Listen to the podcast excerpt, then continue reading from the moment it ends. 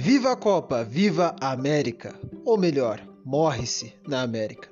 Com a triste faixa de meio milhão de vidas perdidas no Brasil, ceifadas pelo descaso, negligência e zombaria, me lembrei que há menos de um mês, os países do G7 se comprometeram com a doação de recursos e vacina para países menos desenvolvidos, e o Brasil ficou de fora.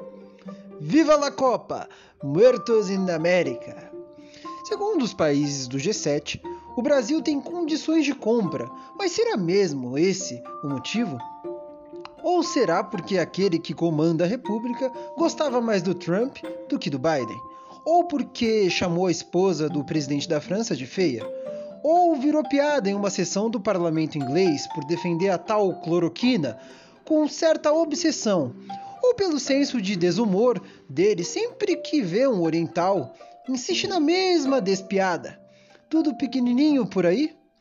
Pode ser também culpa do ex-ministro de Relações Exteriores do Brasil, o olavista Jumesto, ops, quer dizer, Ernesto Araújo, que teve que se retratar com a Alemanha depois de afirmar que nazismo era de esquerda. Viva a Copa! Muertos in América!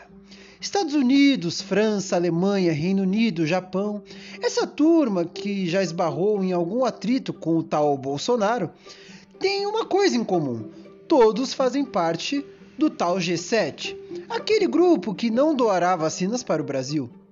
Nossa diplomacia segue sendo dilacerada e o acumulado dos bons anos dela vem sendo esquecida.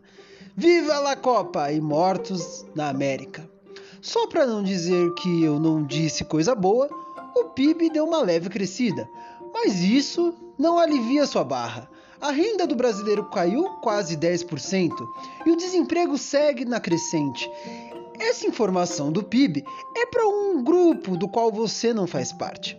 Então, sigam se cuidando do vírus, do Paulo Guedes, do frio, principalmente aqueles que não têm teto. Mas esses não estão ouvindo isso. Viva a Copa América!